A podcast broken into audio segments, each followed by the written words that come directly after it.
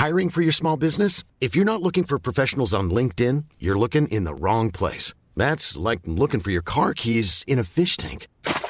LinkedIn helps you hire professionals you can't find anywhere else, even those who aren't actively searching for a new job but might be open to the perfect role. In a given month, over 70% of LinkedIn users don't even visit other leading job sites. So start looking in the right place. With LinkedIn, you can hire professionals like a professional. Post your free job on linkedin.com slash people today. Even when we're on a budget, we still deserve nice things. Quince is a place to scoop up stunning high-end goods for 50 to 80% less than similar brands. They have buttery soft cashmere sweaters starting at $50, luxurious Italian leather bags, and so much more. Plus, Quince only works with factories that use safe, ethical, and responsible manufacturing. Get the high-end goods you'll love without the high price tag with Quince. Go to quince.com slash style for free shipping and 365-day returns.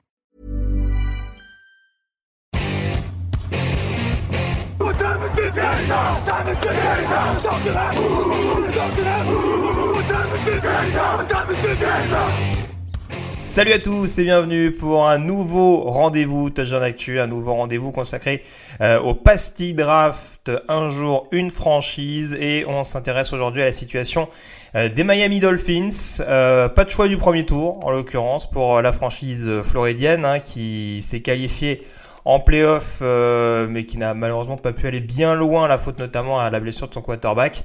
On va essayer peut-être de voir un petit peu comment l'entourer un peu plus euh, au cours de cette saison 2023 et pour parler notamment euh, de la franchise des Dolphins, mon camarade Jean-Michel Boujard est avec moi. Salut Jean-Mi. Hey, salut Greg, salut tout le monde, ça va? Bon écoute, ça va ma foi. Euh, alors je disais, Miami c'est un cas très particulier dans cette draft, Jean-Mi. Hein, certains l'auront peut-être déjà constaté. C'est-à-dire que généralement, on s'intéresse au premier, au deuxième, voire au troisième tour d'une franchise et à un sleeper, donc une bonne affaire qui se situe, admettons, entre le quatrième et le septième tour. Pour Miami, on va se donner un petit peu le luxe de creuser un peu plus en profondeur, notamment parce qu'on n'a pas trop le choix, puisqu'en l'occurrence, ça avait au jeu des différents trades, etc., euh, etc. Miami se retrouve et des infractions, puisqu'on rappelle que le premier tour euh, de draft a été euh, a été rendu vacant par la NFL euh, du fait d'investigation de, et de, on dirait, négociation un peu occulte l'année dernière entre Miami et, euh, certains, certaines personnes, hein, tout simplement Tom Brady par exemple. Hein, euh, je crois qu'il y a eu Sean Payton également dans le lot. Donc voilà, des, conversations qui n'étaient pas autorisées, des négociations, des discussions qui n'étaient pas autorisées. Donc ça a été sanctionné lourdement par la ligue. Du coup, on se retrouve avec un deuxième tour, le 51e choix pour Miami, un troisième tour, le, 84e choix euh, pour les Dolphins. Par contre, après, il faut aller jusqu'au sixième tour pour avoir la troisième sélection. Et donc, notre sleeper, a priori, ce sera le septième tour, puisque donc, euh, on va annoncer quatre choix euh, pour Miami dans cette draft, sachant qu'il y a quatre choix aujourd'hui à la disponibilité euh, des Dolphins. Première petite question, Jean-Mi, si je me permets, elle n'était pas forcément préparée, mais je suis curieux d'avoir ton avis. Est-ce que, si on prend la situation actuellement des Dolphins, il n'y a pas énormément de besoins en soi? Est-ce qu'un trade down, malgré tout, sur les deux premiers choix, ça te paraît quelque chose d'assez cohérent pour cette franchise? Oui, c'est toujours possible, effectivement, puisqu'ils ont que quatre choix de draft. Donc, du coup, oui, pour ajouter de la profondeur. La profondeur, c'est important pour un effectif. C'est important aussi pour gérer la masse salariale. Donc, oui, c'est possible que ce soit un trade down ou que ce soit même envisagé de donner des pics euh, de la draft 2024, par exemple. Allez, je te donne un troisième ou un quatrième tour de 2024 quand un troisième ou un quatrième de cette année pour, euh, voilà, renforcer un petit peu plus l'effectif. Oui, c'est possible qu'ils bougent un petit peu lors de la draft, oui. On sait que les Saints le font assez souvent. Euh, j'ai souvenir de Ravens, par exemple, également, qui avait changé justement des, des choix un peu intermédiaires sur les drafts suivantes, comme tu l'évoquais, pour éventuellement pouvoir, euh, pouvoir négocier, euh, pouvoir grappiller un petit pic lors de la draft en question. On lance tout de suite les hostilités donc pour s'intéresser à, cette nouvelle, saison de Miami. Je le disais, deuxième année du coach Mike, Mike Daniel, donc pour renouer avec les playoffs, avec quoi on entoure euh, toi, Tagovailoa est l'effectif actuel, donc euh, floridien, avec ce deuxième tour et ce 51e choix pour toi? Ben, moi, je sens bien un choix, tu vois, c'est le choix de Jamir Gibbs, le coureur de Alabama. Alors oui, on va me dire, McDaniel, il utilise un gros comité, oui, bien sûr, il y aura Monster, il y aura Wilson, etc. Mais il n'y a vraiment aucun qui est un vrai coureur numéro un. Il leur faut un coureur numéro un. Tu l'as dit, comment on aide Tua Tagovailoa? Ben c'est avec un coureur numéro un. En 2022, les Dolphins étaient 23e NFL en yards par portée. Voilà, déjà, t'as tout compris. Il faut absolument améliorer cette moyenne-là. Et Jeremy Gibbs, ben, c'est juste ça. C'est un coureur qui est très explosif. Voilà, très explosif avec ses changements de direction, avec ses appuis. Il est capable de prendre de la vitesse, de faire des gros jeux. Donc du coup, voilà, le jeu de course, forcément, tu ajoutes un tel coureur et ton jeu de course, il prend une toute autre dimension. Oui, tu conserves Monster, oui, tu conserves Wilson, mais voilà, tu ajoutes Gibbs dans ce comité et forcément, ton jeu de course, c'est plus le même. Et ça, un jeune cornerback en a besoin. En plus, Jamir Gibbs, il a de très bonnes mains, de très bonnes mains. En trois ans avec euh, euh Georgia Tech, puisqu'il il a commencé à Georgia Tech, puis Alabama. Il a plus de milliards d'après réception, 8 touchdowns après réception. Il a fait un seul drop en 44 réceptions en 2022. Donc il a des mains très très sûres, très très fiables. Et voilà. Et, puis même pour les portées, il est très fiable. Hein. Je veux dire, euh, j'ai vu une stat passer. Et il a eu 151 portées en 2022. Il a fait aucun fumble. Aucun fumble. Donc voilà. Le gars, il ne drop pas. Il fait pas de fumble. Il est explosif. Il t'apporte dans le domaine aérien. Donc du coup, pour moi, c'est un bon choix. En plus, ben écoute, euh, un ami qui est fan des Dolphins m'a indiqué que lors du Pro Day d'Alabama, il y avait Eric Studville, qui est le coach des running backs des Dolphins, qui était à ce Pro Day et qui a conduit quelques exercices de Jeremy Gibbs. Donc bon, ça veut pas dire qu'ils vont le prendre, mais ça veut dire qu'ils étaient là, qu'ils l'ont vu. Ça peut être un petit indice. Et eh oui. Ça peut, ça peut l'avoir motivé en Voilà, ils l'ont bien vu de très près et puis ils ont vu quoi? Ben ils ont vu Jamir Gibbs, c'est un joueur euh, fantastique. Donc du coup, ouais, moi je pense qu'avec le 51, le coureur Jamir Gibbs, ça serait une bonne option. Oui, je suis, je suis assez d'accord et ce sera en adéquation un petit peu avec le choix que j'ai fait, mais qui ne concerne pas en l'occurrence un running back. C'est ce besoin de vitesse, absolument, dans, dans, dans les systèmes de. Euh, comment on appelle ça de l'arbre Shanahan, c'est-à-dire qu'il faut absolument apporter de l'explosivité, de la vivacité en toutes circonstances. En effet, on a vu que Miami, avec une bonne deuxième partie de saison de Mostert, était capable justement d'avoir un comité plus plus, mais si on a le luxe éventuellement d'aller chercher un running back d'avenir. Alors Victor dira qu'un running back d'avenir c'est deux ou trois ans, mais, si on arrive à retrouver, à, récupérer un, running back qu'on peut avoir sur une période beaucoup plus longue en numéro 1 et qui en plus apporte, comme tu le disais, cette explosivité, cette capacité à sortir du backfield de manière hyper efficace, je vois pas pourquoi du côté de Miami on s'en priverait. Donc euh, voilà, certes depuis quelques années, euh, je crois que c'est Chris Greer, le le prénom du general manager, il n'a pas l'air très enclin pour l'instant à drafter des running back. Peut-être que ça peut changer justement avec cette nouvelle année de McDaniel euh, à la tête de la franchise.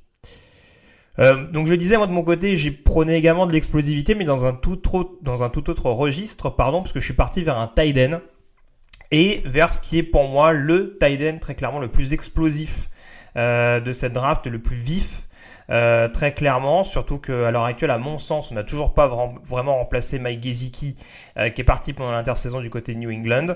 Euh, on a énormément de menaces dans le registre profond et écarté avec, avec notamment Tyreek Hill et Jalen Waddell, hein, qui savent faire énormément de choses, mais qui en tout cas sont capables d'apporter sur la verticalité.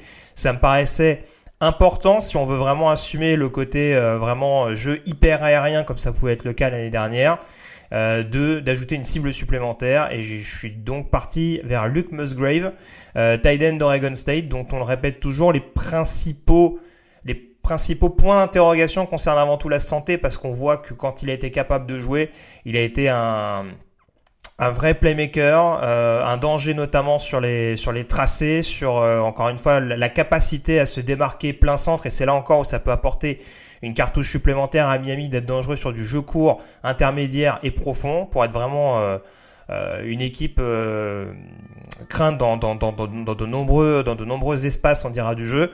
Donc donc voilà, il s'est globalement bloqué. C'est pas le meilleur dans cet exercice-là, mais encore une fois, il a peut-être pas le gabarit euh, d'un Michael Mayer par exemple ou d'un Alken Kikay pour le faire.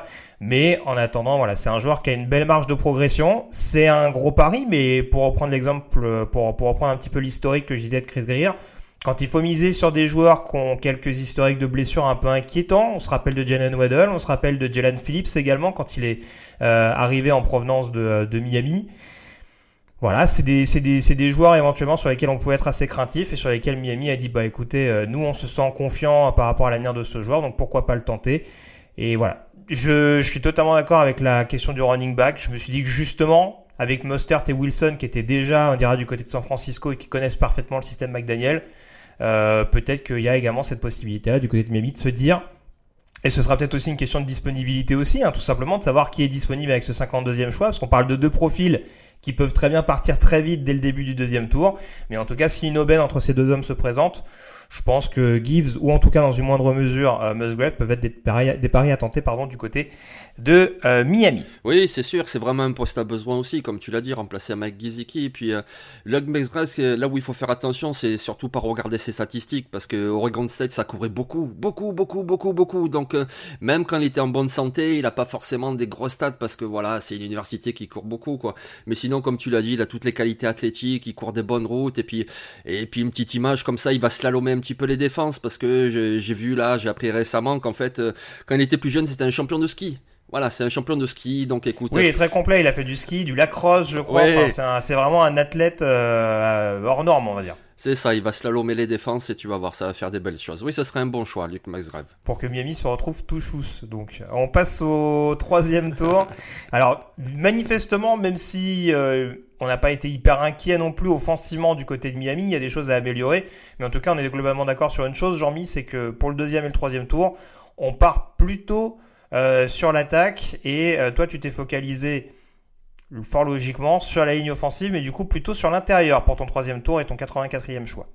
Oui, c'est ça. L'intérieur de la ligne offensive, pour moi, il y a, vraiment un besoin parce que ben, Liam Eckenberg, euh, voilà, le chouchou de Victor, hein, voilà, un petit coucou à Victor, ben, il est pas très performant. Alors je pense qu'ils vont le garder cette année, mais qu'est-ce que ça va donner, c'est pas certain. Connor Williams, le centre, il sera peut-être re-signé à la fin de cette saison, mais il sera en fin de contrat en tout cas à la fin de la saison. Du coup, moi j'y vais plutôt avec un joueur comme Jared Patterson de Notre-Dame. Et pourquoi ce joueur en particulier? Ben, C'est parce que justement il a de la polyvalence. Avec Notre-Dame, il a joué au poste de centre, il a joué au poste de guard, donc du coup il t'offre cette polyvalence-là. C'est-à-dire que tu l'ajoutes au mix lors du camp d'entraînement, et puis tu vois, tu vois si tu as un besoin plutôt en guard, un besoin plutôt au centre, et c'est un joueur qui pour cette saison et aussi pour l'année prochaine, donc suivant qui tu re qui tu laisses partir, ben, il t'offre cette polyvalence-là. Donc du coup, c'est très intéressant. J'arrête Patterson, ben voilà, il est bon surtout pour le run, mais il est pas non plus mauvais en protection. Et puis il était capitaine à Notre-Dame, ça veut dire quand même quelque chose. Quand tu viens de Notre-Dame, ça veut dire que tu as joué des matchs devant 100 000 personnes, des retransmissions de télé nationales, donc euh, tu seras pas non plus, tu auras pas les jambes qui tremblent euh, en NFL.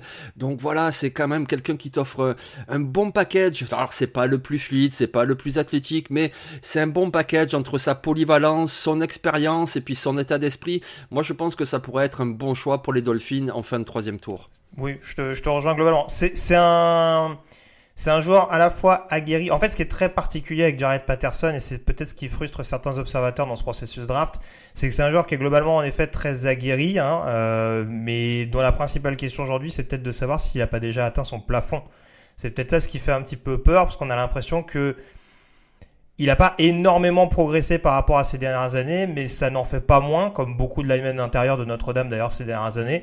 Un joueur qui va être euh, globalement euh, assez, assez complet, avec des points perfectibles, hein, tu le disais, avec notamment des qualités athlétiques qui seront peut-être un peu plus relatives que d'autres. Mais en tout cas, on sait que ça va être un joueur besogneux qui va, qui va pas hésiter à pouvoir éventuellement porter, porter ce groupe, euh, apporter en tout cas peut-être un peu plus d'intensité et de férocité, on dira. Mais voilà. Et puis rejoindre un petit peu le contingent de joueurs de Notre-Dame, parce que tu le disais, il y, a, déjà, il y a déjà le, chouchou de notre camarade Victor euh, en son sein. Euh, pour rejoindre un petit peu ce que tu disais, alors moi je suis resté sur la ligne offensive, je suis parti un peu plus sur l'extérieur. Euh, parce que je suis pas encore totalement rassuré par ce que je vois. Il me semble que Steen Jackson, alors je sais plus s'il y avait une histoire de cinquième année en option ou pas, je vais pas dire de bêtises. Euh, je l'avais vu en son temps, mais j'ai un gros doute là-dessus. Mais euh, en tout cas, voilà. Austin Jackson, pour l'instant, on n'est pas convaincu à 100%. Il y a Kendall Lam qui est en backup, mais qui me semble a une saison écourtée la saison dernière. Teron Armstead, c'est toujours la même problématique. On sait que voilà, c'est un, c'est un homme de confiance, on dira, du coordinateur offensif Frank Smith. Mais euh, malgré tout le talent qu'il a, c'est aussi une bombe à retardement d'un point de vue blessure. Donc je suis plutôt parti euh, sur la position de tackle. Et en l'occurrence sur un gros pari là aussi, euh, qui serait éventuellement Jalen Duncan le tackle de Maryland. Alors, Jalen Duncan, c'est un peu ce genre de tackle où j'ai difficilement eu du mal à admettre le fait qu'on l'annonçait en premier tour pendant très très longtemps. Mais à l'inverse, genre, je le vois pas non plus dégringoler comme certains l'annoncent par exemple au quatrième ou cinquième. Donc je vois un côté un peu plus d'intermédiaire. C'est un joueur qui a un profil physique et athlétique qui est assez détonnant. Maintenant, euh, c'est peut-être une certaine exigence, peut-être. Pour le coup, on n'est pas sur le, sur le même profil que Jared Patterson, qui lui sait faire beaucoup de choses, mais qui a peut-être atteint son plafond. Je pense que Jalen Duncan, il y a des choses peut-être à, à améliorer.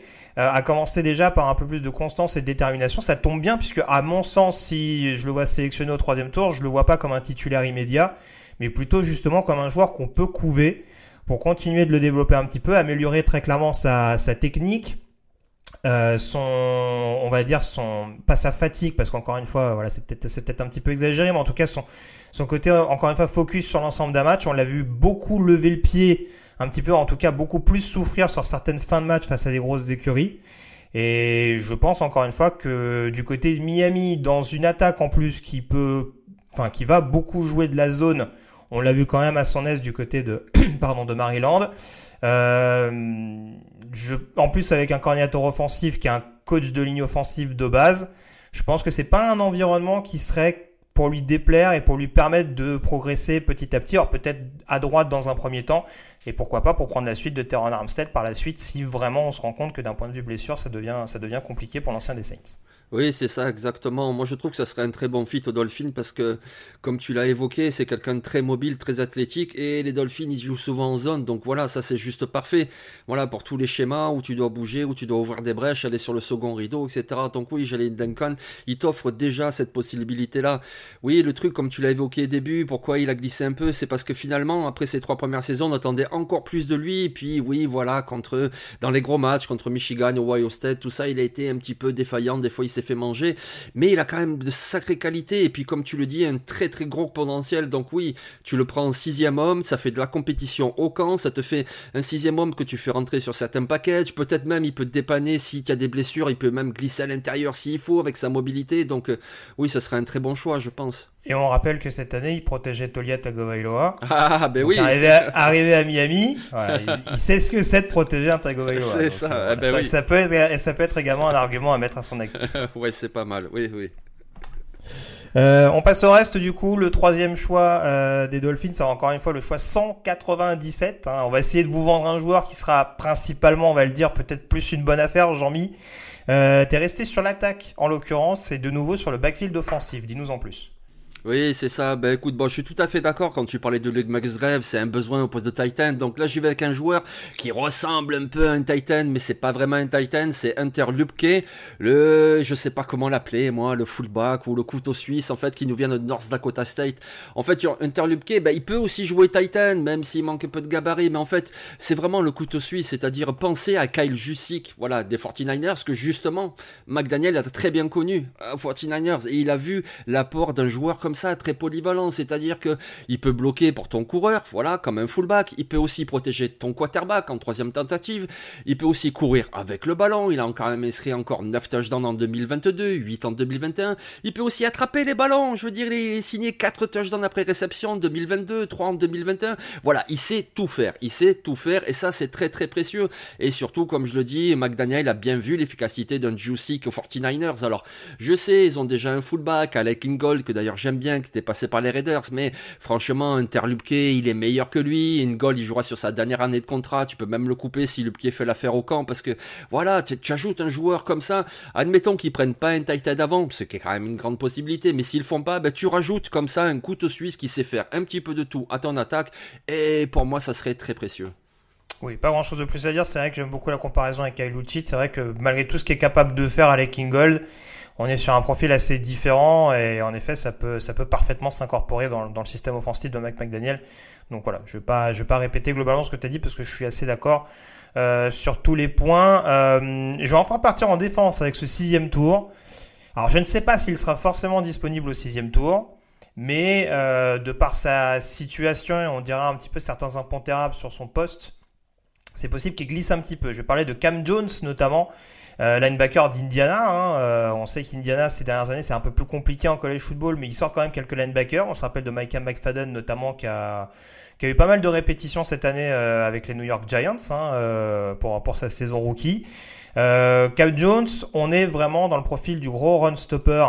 J'allais dire pur et dur. C'est un joueur qui sait faire quand même pas mal de choses. Ça peut être un, weak side, un joueur côté faible assez intéressant, capable de faire euh, d'accomplir pas mal de, tâches. Hein. Euh, on l'a vu pas mal blitzer, notamment du côté d'Indiana, mais son rôle principalement, je pense, ça va être euh, d'assurer le, run stop où il est vraiment capable d'être intense, appliqué en termes de en termes de plaquage. a été un leader défensif d'Indiana pendant très très longtemps. malheureusement, ça fait partie des impondérables que j'évoquais. Il y a une saison 2022 qui a été écourtée notamment par une blessure au pied. Mais on a vu que c'était vraiment la figure de proue de cette défense des Oilers. Euh, et, je me dis que du côté de Miami, avec l'arrivée notamment de Fangio en tant que coordinateur défensif, sur un groupe qui est pas non plus d'une profondeur absolument euh, dingue, surtout je trouve avec ce genre de, de, profil. Hein. on a toujours Jerome Baker, on a de nouveau, alors on a toujours Duke Riley, il y a David Long également qui est arrivé, je crois, pendant l'intersaison en provenance de, Tennessee. Mais voilà, le profil un peu middle linebacker pur. J'oublie pas Channing Tindall aussi. Hein en l'occurrence. Mais voilà, avoir un, linebacker vraiment pur, euh, capable en plus de dépanner sur l'équipe spéciale, et ça, Cam Jones a prouvé qu'il était capable de le faire. Voilà, c'est tous ces profils-là. Encore une fois, pour un sixième tour, c'est forcément euh, un joueur qu'on attend en, tant que, solide special teamer. Donc je me dis que ça peut être un choix qui peut fitter pour Miami pour, pour éventuellement aider la défense et en plus euh, apporter un peu plus d'intensité, comme je le disais, et, et d'aide sur, le, sur les équipes spéciales. Oui, mais c'est ça, exactement. Écoute, je vais pas reprendre ce que tu as dit, je suis d'accord. Voilà, contre la course, il est très bon. Je n'avais déjà parlé lors de la pastille, euh, justement, de Indianapolis Colts, puisqu'il vient d'Indiana. Et oui, c'est un très bon joueur là-dessus. Alors, il manque un petit peu de gabarit, il est peut-être un poil plus âgé. Lui aussi, il a peut-être atteint son, son plafond, mais c'est un bon joueur. Et puis voilà, il a cinq saisons universitaires, dont trois comme capitaine. Donc, rien que ça, voilà, c'est un joueur que tu prends tard dans la draft, mais il a une super mentalité, il est productif sur le terrain, il va jouer rotation linebacker et équipe spécial, écoute, euh, Banco, c'est très bien. déjà avec l'école, je vous voyais plutôt aux alentours du sixième ou c'est peut-être un petit peu bas à tes yeux? Ouais, je pense que c'est peut-être un petit peu bas. Il partira sans doute un petit peu avant. Alors même au quatrième, je pense pas, mais allez, c'est un bon cinquième hmm. tour. Mais bon, après, on n'est pas là à pinailler de toute façon. on est là aussi pour vous présenter des joueurs, donc cinq ou sixième tour. De toute façon, il sera vers là. Voilà, donc. Euh, tout à fait. Bah, on termine du coup avec un autre, une autre bonne affaire, hein, notre septième tour en l'occurrence pour les, pour les Dolphins. Euh, tu es reparti vers la défense toi aussi, et du coup, bah, Cam Jones, c'est une possibilité, tout comme un autre linebacker venu de Duke.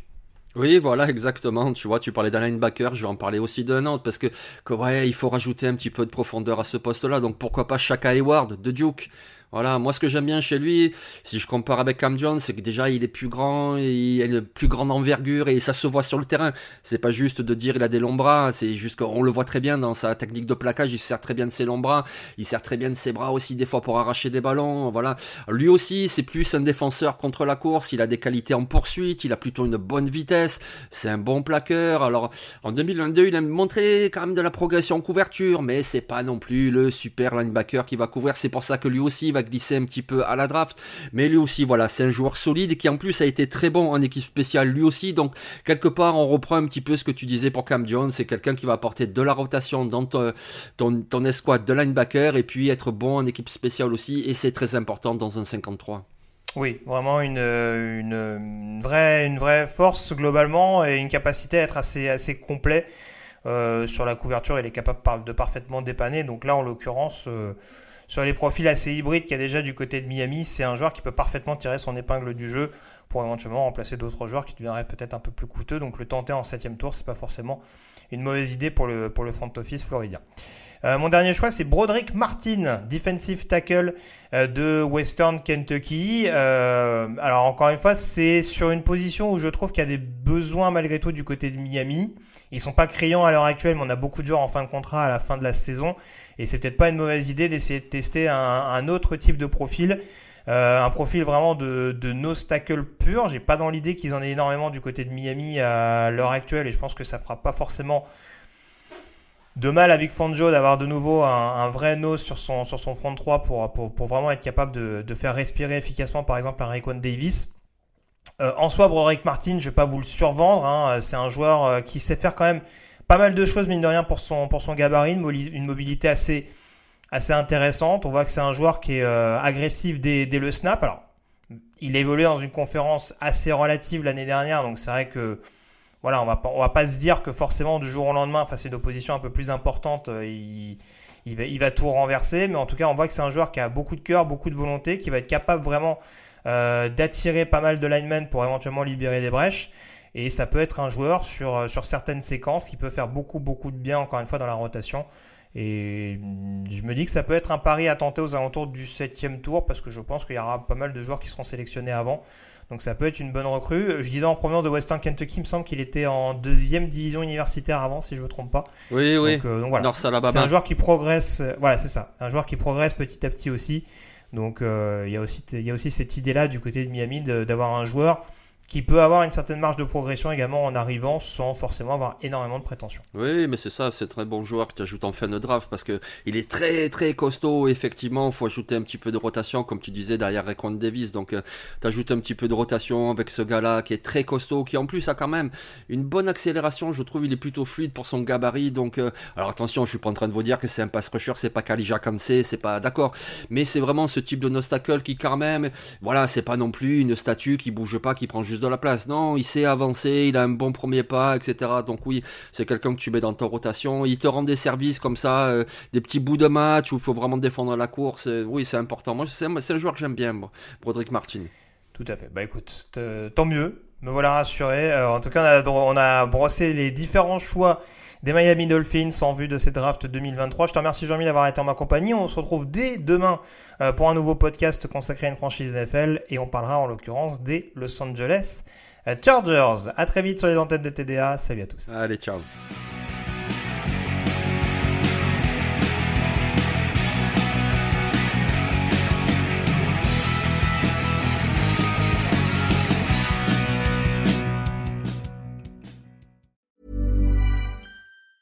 Planning for your next trip?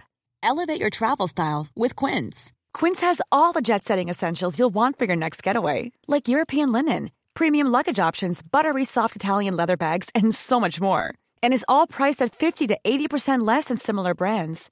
Plus, Quince only works with factories that use safe and ethical manufacturing practices. Pack your bags with high-quality essentials you'll be wearing for vacations to come with Quince. Go to quince.com/pack for free shipping and 365-day returns. You know how to book flights and hotels. All you're missing is a tool to plan the travel experiences you'll have once you arrive. That's why you need Viator. Book guided tours, excursions, and more in one place. There are over 300,000 travel experiences to choose from, so you can find something for everyone. And Viator offers free cancellation and 24 7 customer support for worry free travel. Download the Viator app now and use code Viator10 for 10% off your first booking in the app. Find travel experiences for you. Do more with Viator.